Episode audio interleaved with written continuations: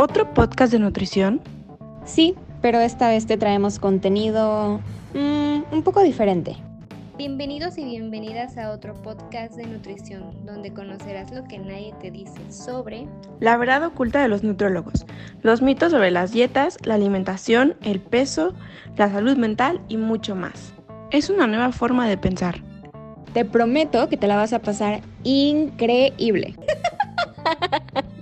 Disfrute el episodio.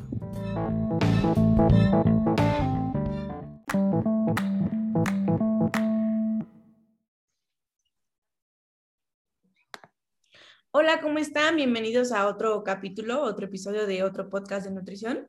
Hoy también tenemos una invitada especial. La conocimos en la carrera igual, es una maestra que la tuvimos un semestre y se nos hace una maestra excelente. Este, se nos hizo muy buena y por eso la, quisimos invitar hoy con nosotros. Este, se llama Ana Ceci. Entonces, si quieres presentarte, decir qué haces, eh, lo, que, lo que tú quieras. Ay, mil gracias. Pues gracias por invitarme. Este, yo también me acuerdo perfecto cuando les di clase, súper buenas alumnas. Este, entonces, bueno, les platico, yo estudié nutrición en la NAWAC, este, terminando la carrera hice mi servicio social en el Instituto Nacional de Perinatología. Entonces ah. ahí estuvo muy bien porque fue como rotatorio en diferentes hospitales y, y, pues mucho especializarme en el tema de embarazo, lactancia, que me gustó mucho. De ahí trabajé en American Express como nutrióloga para los empleados de American Express y la verdad ahí, o sea, me ayudó mucho para agarrar experiencia, para dar consulta, para, o sea, desde medir los tiempos, tratar a pacientes, este, al final eran pacientes pues muy normales, como lo que vemos casi siempre en el día a día en la consulta, entonces como que fui adquiriendo experiencia y eso me gustó. Y ya después me animé a poner mi consultorio, empecé a dar clases y me especialicé en nutrición deportiva, que es lo que más me gusta de, de la nutrición, que pues, se me hace muy interesante cómo podemos ayudar a los deportistas a mejorar su rendimiento con la alimentación, pero al final, pues obviamente sigue siendo nutrición, ¿no? Que es pues lo que a todos los nutriólogos nos gusta, que es como enseñar a comer a las personas, que aprendan a elegir este, qué alimentos son saludables, qué alimentos no son saludables, cómo pueden balancear sus comidas, cómo pueden tener un estilo de vida más saludable en general. Entonces, pues ahora lo, que estoy haciendo, soy principalmente soy mamá, pero aparte doy consultas de nutrición deportiva o de nutrición en general y, este, y es lo que más me gusta.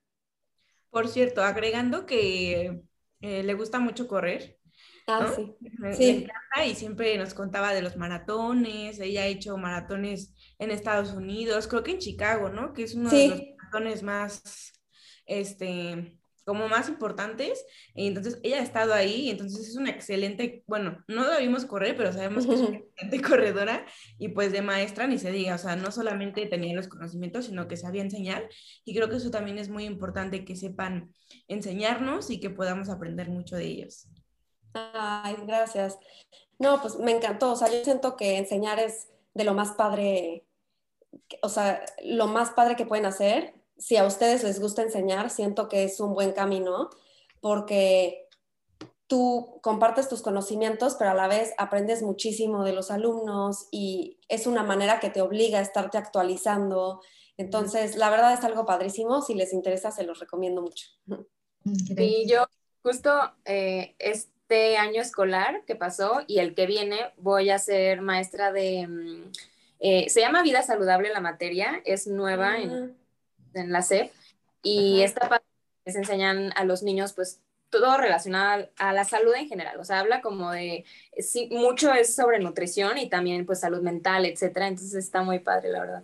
Ay, sí, eso está padrísimo, o sea, siento que es algo que complementa muy bien la profesión y al final, pues, nutrición es eso, ¿no? Como que enseñarle a la gente a comer bien, cómo balancear sus comidas, entonces, pues se puede hacer en desde en un consultorio hasta en una clase con niños chiquitos, con adultos, de todo. Entonces, eso está muy padre.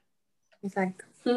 Pues nosotras, igual cuando la decidimos invitarla, porque estábamos pensando a quién invitar y nos surgió su, su nombre, Y estábamos emocionadas por eso y decidimos eh, tocar el tema de ortorexia, que está como, pues, entre comillas, de moda o es muy sonado ahorita, porque ahora pienso que la gente eh, se enfoca mucho en eso, ¿no? O es como, eh, no, pues solamente voy a comer como clean, ¿no? O como saludable o todo esto y puede llegar a ser algo extremo.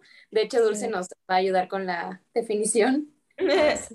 Bueno, eh, la ortorexia, así como lo dijo Natalia, es la obsesión por comer sano y por más que nada por la calidad de los, de los alimentos. O sea, pero es una obsesión un poco irracional por creer todo el tiempo que la calidad de los alimentos esté bien y si no, no lo, no lo consumen. Y llega a tanto a que las personas este, evitan reuniones sociales para, porque no saben si la calidad de los alimentos a la reunión a la que van a ir estuvo, sea, fue orgánico los alimentos o limpiaron bien o esto, que entonces las personas prefieren no salir a reuniones para no, pues para no tener ese tipo de, de problemas de si está la comida, la alimentación, si está inocua o no. Y bueno, ay, perdón. Algo que quería agregar era que uno como estudiante, así que cuando estás en, en, plena carrera, pues te empiezas a dar cuenta de que, bueno, no, y en general, ¿no? Pero bueno, mi experiencia fue como, como que te empiezas a dar cuenta y a conocer como todos estos alimentos y que unos eh, te pueden llegar a causar daño por más sanos que sean, ¿no? Por el simple hecho de que no sean orgánicos tal vez o que utilicen muchos pesticidas que te puedan dañar a, a largo plazo salud o algo así. Y, y si te llega a causar como de, sí, me voy a cuidar, pero, ok, como verduras y como frutas y como eso, pero, pero también eh, la parte de que tiene pesticidas, pues me puede dañar. Entonces es como, como un poco controversial o... Sí. sí, claro. Y yo creo que, o sea, como que están los trastornos de la conducta alimentaria que todo el mundo conoce, ¿no? O sea, anorexia, bulimia, y eso sí tienen como un criterio diagnóstico y puedes ir casi que palomeando, ¿no? Ah, tiene el peso este, tanto más bajo, ok, este, tiene estos comportamientos, ok, y entonces puedes ir palomeando y entonces diagnosticar, esta paciente cumple con todos los criterios diagnósticos para anorexia o para bulimia. ¿no? Y, ya se sabe como un poquito más por dónde debería de ir el tratamiento.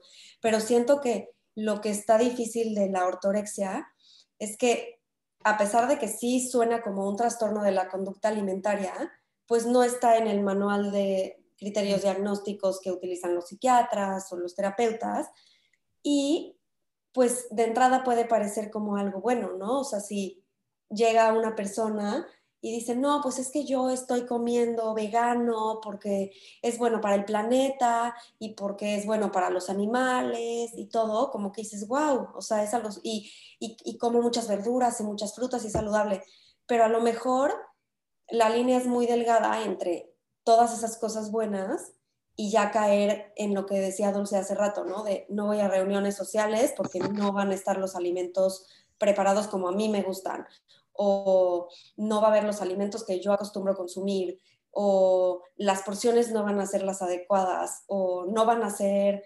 orgánicos perfectos como yo lo consumo en mi casa. Entonces, como que ya se va un poco al extremo de, pues sí, mucha obsesión, mucho perfeccionismo, que, que ya tampoco es bueno, ¿no?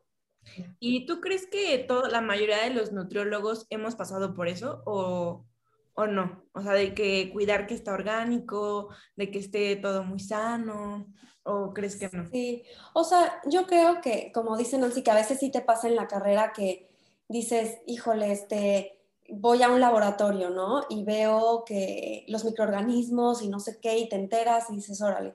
Y luego tienes una materia de, no sé, de alimentos y, y ves, te enteras de los procesos y qué orgánico y no, o tratar de equilibrar perfecto tu comida, yo creo que sí es algo que puede pasar, porque al final recibes tanta información, híjole, lo quiero hacer todo perfecto, entonces casi que hasta peso mi comida y así, yo creo que sí, pero en general yo creo, digo, hay de haber de todo tipo de nutriólogos, pero en general yo creo que todos los nutriólogos estamos de acuerdo que debe de haber un balance de todo, ¿no? O sea, al final ya como que lo maduras y dices, ok, sí tengo que comer muchas verduras, frutas, este, leguminosas, cereales, combinar, sí a lo mejor ciertos productos es mejor que sean orgánicos, ciertos productos es mejor que sean de tal forma, pero al final sabes que hay un balance, ¿no? Y si cumples con la cantidad total de calorías que necesitas y si está bien equilibrado, sabes que no pasa nada si un día el arroz que comes es súper blanco y no es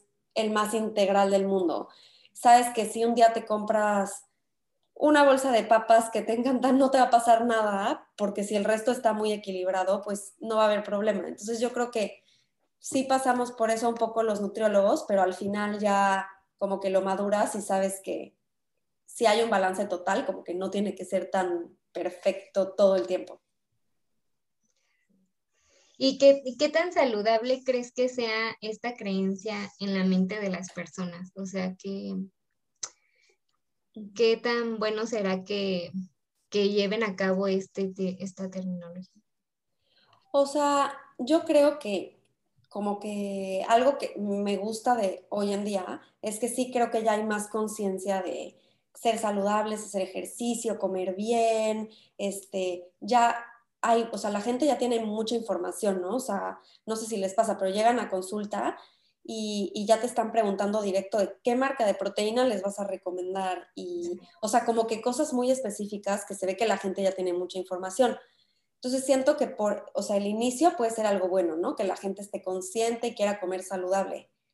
Pero, como les decía, siento que la línea es muy delgada, entonces que está padre que se interesen por ser saludables y comer bien, pero sí debemos de cuidar que no se vayan del otro lado y que, y que sea un exceso, porque al final, pues psicológicamente, emocionalmente, pues no es lo adecuado, ¿no? O sea, a lo mejor nutricionalmente van a estar perfectos, o sea, en algunos casos, que coman muchísimas verduras y todo limpio y así, pero emocionalmente y socialmente y psicológicamente tal vez no es lo correcto. Y en otros lados, sí, o sea, la ortorexia sí tienden muchas personas a eliminar grupos de alimentos, ¿no? Entonces a lo mejor pretenden ser veganos. Ok, quiero eliminar los alimentos de origen animal, pero no saben cómo combinar y ahí sí pueden llegar a tener ciertas deficiencias. Entonces, siento que en ese tipo de cosas es en las que hay que cuidar desde el punto de vista nutricional que no se vayan a, desnutrir. Y aparte, creo que también es muy peligroso porque, como dices, ¿no? O sea, nosotros o la gente en general puede pensar que no es dañino, o sea, llegar a esa obsesión porque dices, ay, qué padre, se está cuidando, eh, ahora ya quiere, no sé, sus alimentos orgánicos y prefiere preparar ella sus alimentos porque, pues, para cuidar lo que come, etcétera. Entonces, lo confundimos o lo podemos llegar a confundir con que es positivo, pero en realidad, pues, cuando llegas a esa pues ese extremo de no, mejor no salgo con mis amigos porque no sé cómo van a preparar la comida y así, pues ya es otra cosa, ¿no? Ajá, exacto. Que se les pueda llegar a generar algún tipo de trastorno obsesivo compulsivo y que también... Sí, yo creo que, o sea, si no, o, sea, igual y ya lo tienen, ¿no? El trastorno tal vez, obsesivo compulsivo, y es por eso que es más fácil que caigan en esto, ¿no? Pero sí, sí. Sí, o sea, sí, definitivo hay personalidades como un poco más perfeccionistas y obsesivas que es más fácil que caigan como en esto que otras personalidades, ¿no? Entonces ahí sería también como cuidar un poco. Y sí creo, o sea, que también en parte, pues todo este tema de redes sociales e influencers, que ahorita está con todo, como que sí puede llegar a generar como mucha desinformación, ¿no? O sea, y, y luego pasa que ves una influencer que tiene muchísimos followers y está recomendando rutinas de ejercicio y proteína y hasta dietas. Mm, y la gente va y lo sigue. Y, y, pues claro que luego la gente que ya tiene tanta información y que ya le dijeron que el orgánico de esta marca específica y la proteína de esta otra marca específica y así, a lo mejor dices, híjole, pues, o sea, quiero eso, ¿no?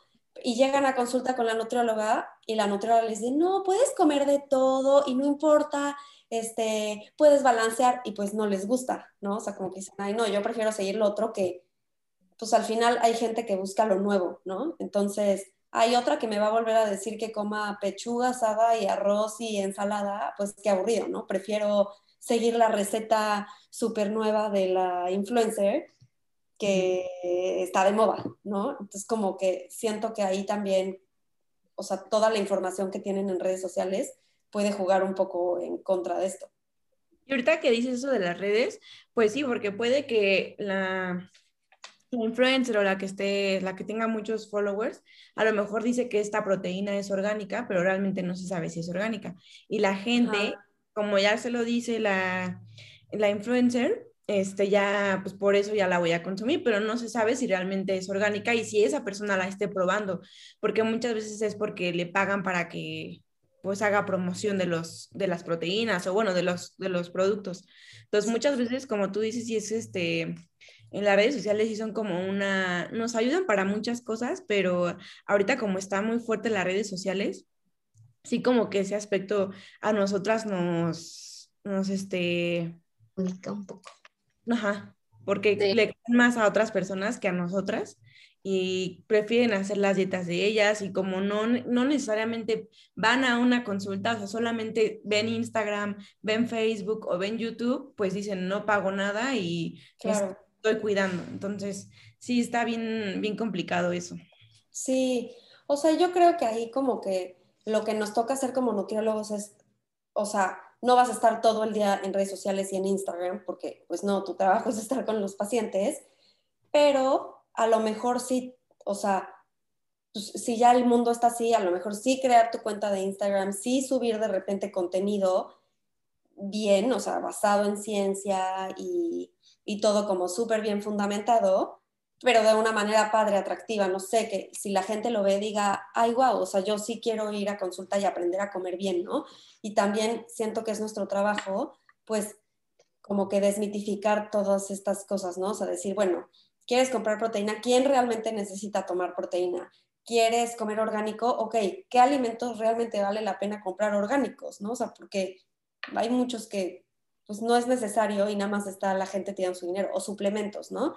O sea, la gente hace compra sus botecitos de vitaminas de todo tipo y cualquier tipo de suplemento y porque los venden, porque está bonito el empaque, porque la influencer lo puso en sus redes sociales y, y realmente ni siquiera saben si lo necesitan y están ahí tirando su dinero a la basura. Si comen bien, pues no necesitan un suplemento. Entonces creo que es como nuestra responsabilidad pues nosotros también estar informando a nuestros pacientes, a la gente, a nuestros seguidores en redes sociales o lo que sea, de, cómo se debe de comer de manera equilibrada, qué productos sí consumir, cuáles no, y, como que luchar un poquito contra esto.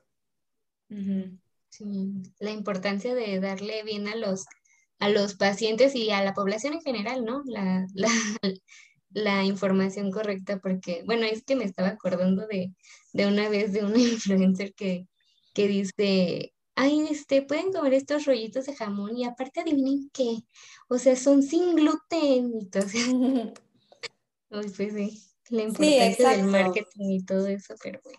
Sí, como que ir, o sea, poniendo información real, información basada en evidencia y todo, y al final o sea, como que la gente que realmente le interesa cuidar su salud y que sabe un poquito, sí nota la diferencia entre, ok, si me voy a comprar un producto, voy a investigar bien si lo necesito o no. O si tengo una patología, o sea, a lo mejor no algo súper grave, pero una gastritis, un colon irritable, algo así, pues no voy a seguir la dieta de YouTube o de Internet o de lo que sea, voy a ir con una profesional, ¿no?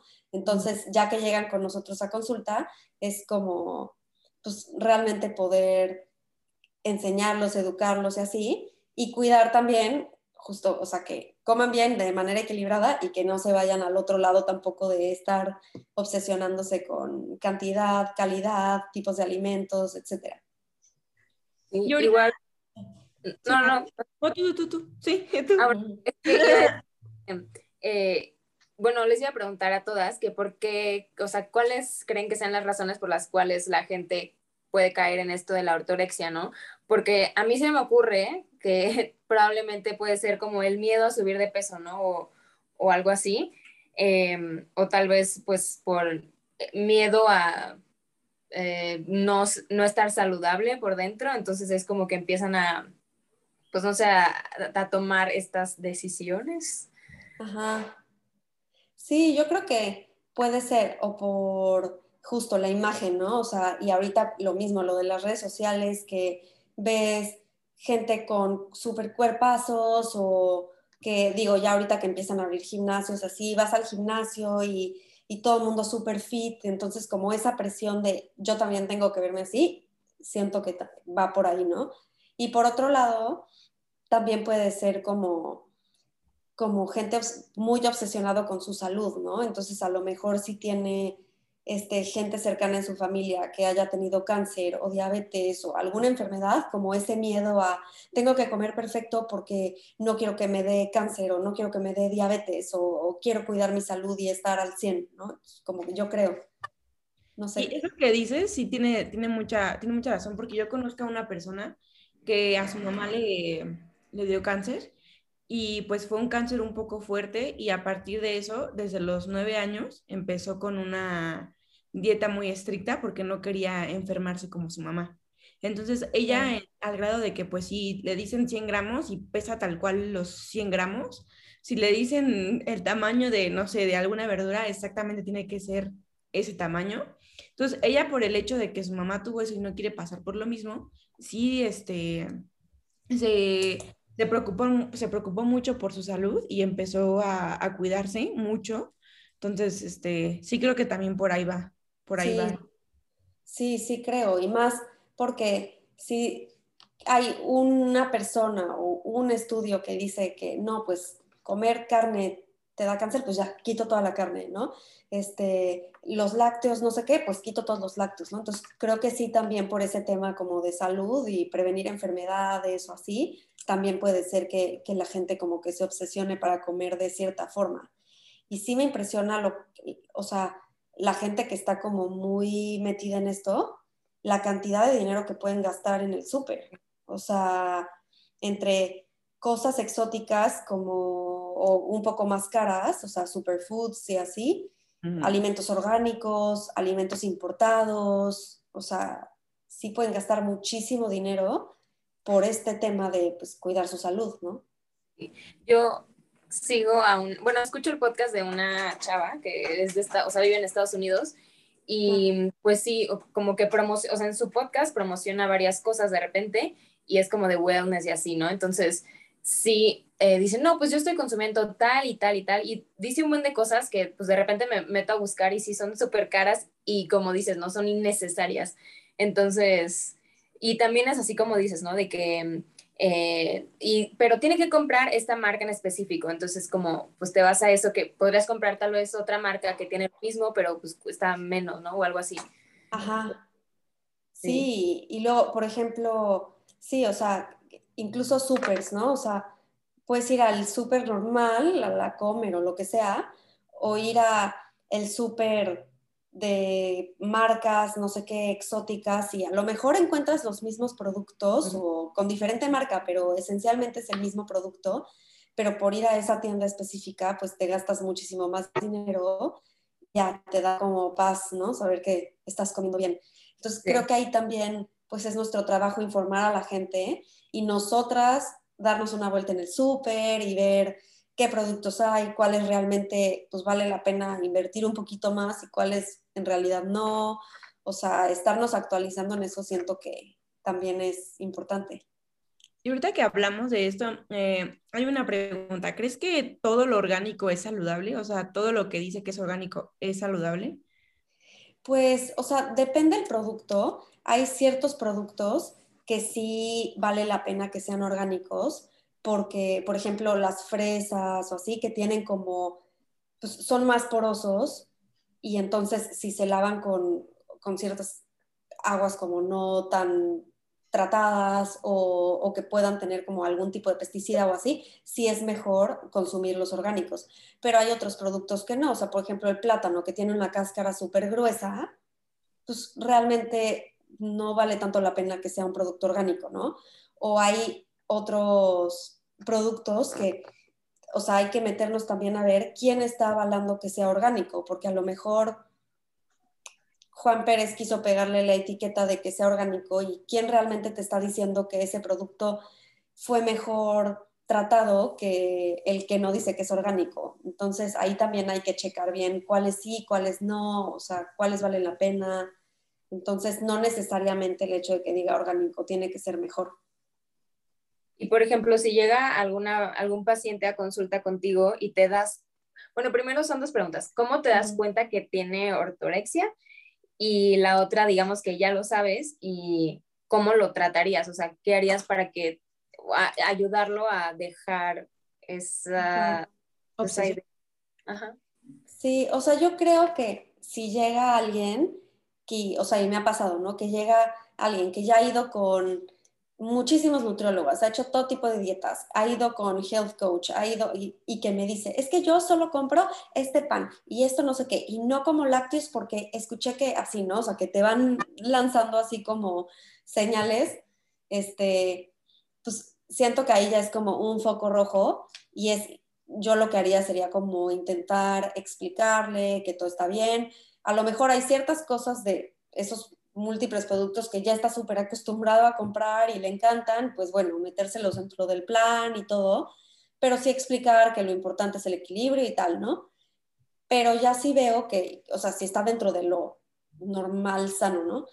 Pero ya sí noto que es como una obsesión, que, que te platica que no tiene vida social, que no puede irse de viaje porque no puede controlar lo que come, sí, pues lo importante sería como referirlo con un terapeuta que sea profesional y que pueda tratar ese tipo de casos para que esa obsesión pues no llegue a causarle como mayores daños de salud. Entonces, siento que ahí también es de, nosotros estar muy al pendiente y de tener como pues ya esa como pues sí, es, ese conocimiento que, que te va dando como los años de dar consulta, de decir, este ya mejor lo refiero de una vez este, a terapia para que no se haga un problema más grave, ¿no?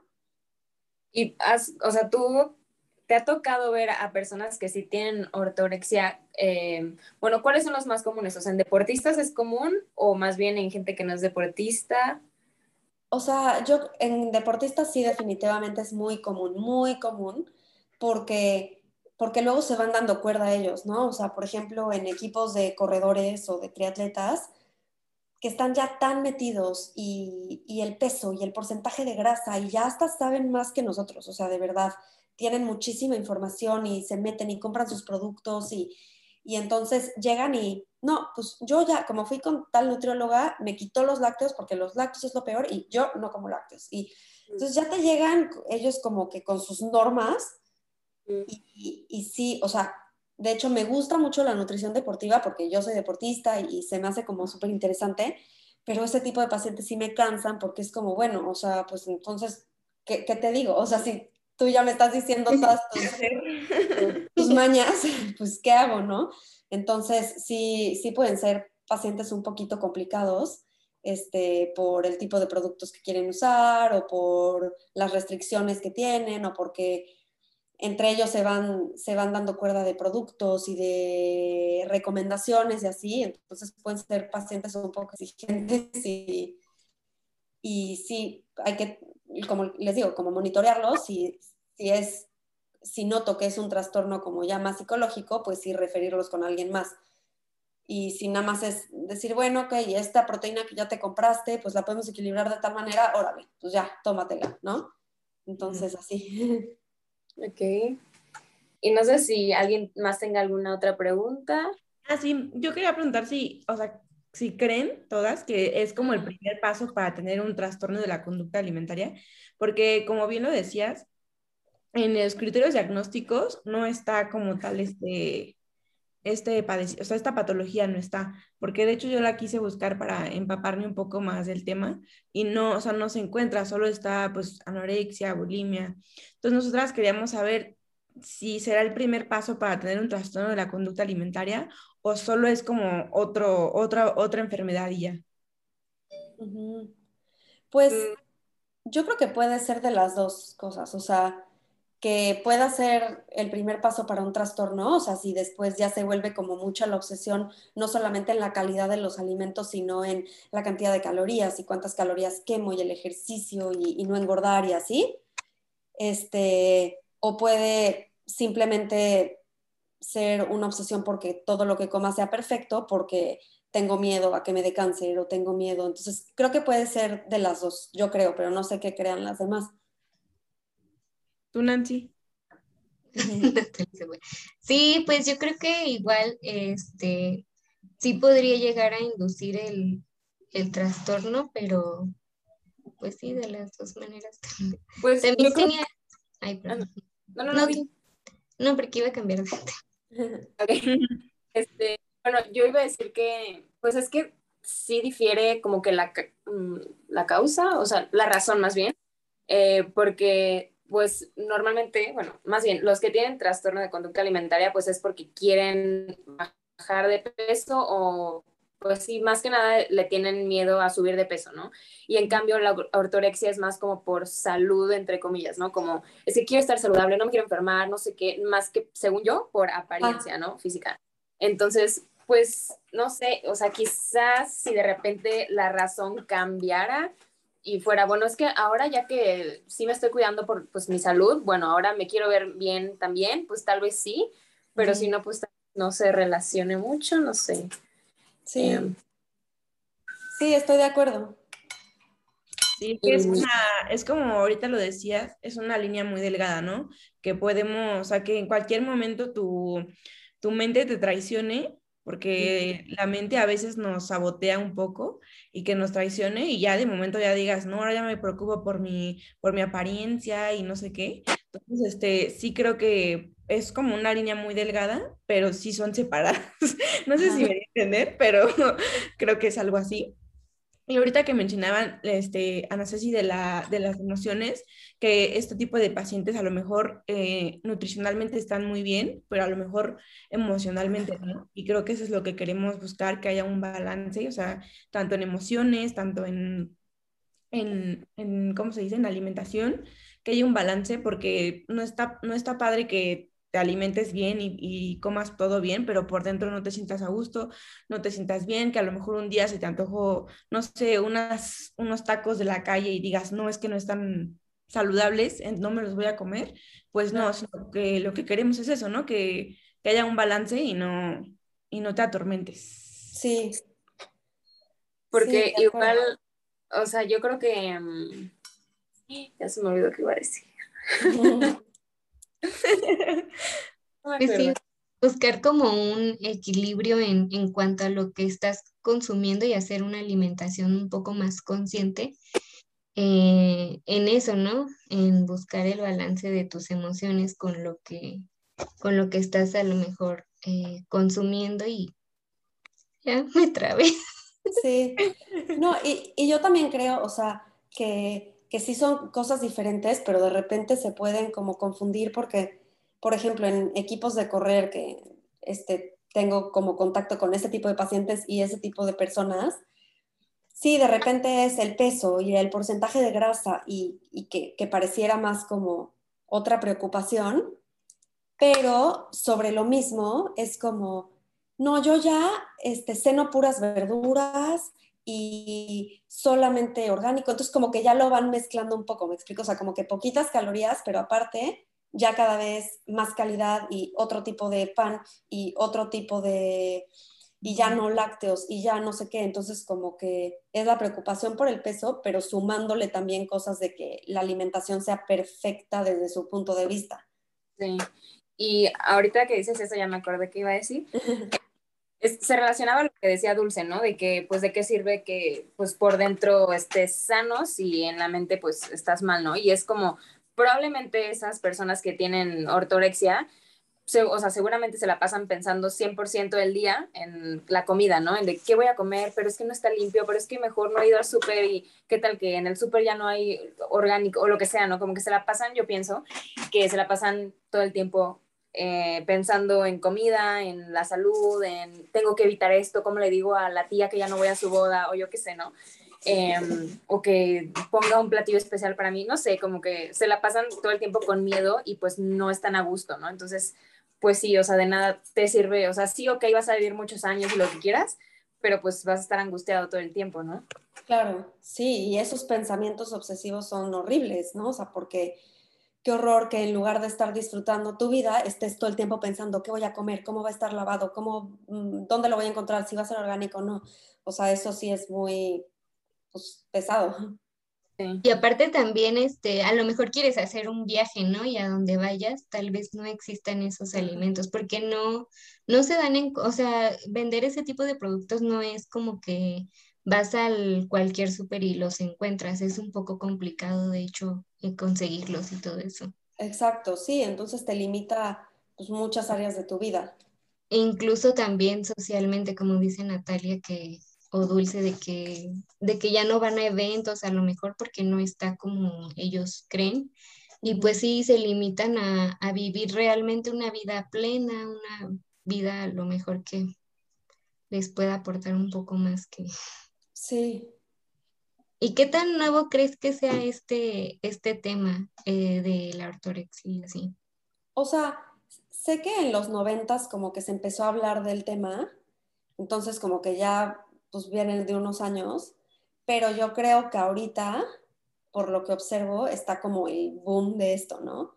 O sea, por, pues siento que en parte sí por las redes sociales, que la gente tiene acceso a tanta información en el celular en cualquier momento del día y que es pues muy fácil estar pensándolo y, viendo y qué producto es mejor y, y tal, y sí, sí creo que, por ejemplo, cuando yo estaba como en, no sé, secundaria, prepa, pues sí era más común escuchar de, de, gente que tenía trastornos de la conducta alimentaria, anorexia, bulimia y tal, ¿no?